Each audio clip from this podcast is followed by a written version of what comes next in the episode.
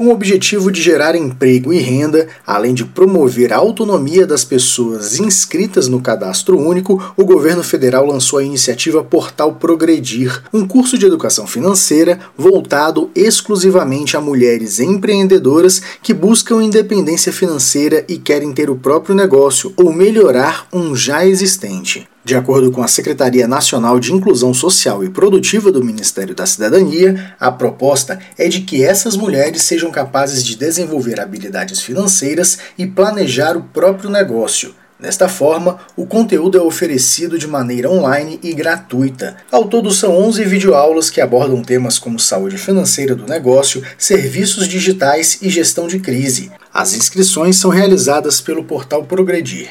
Reportagem Janari Damascena.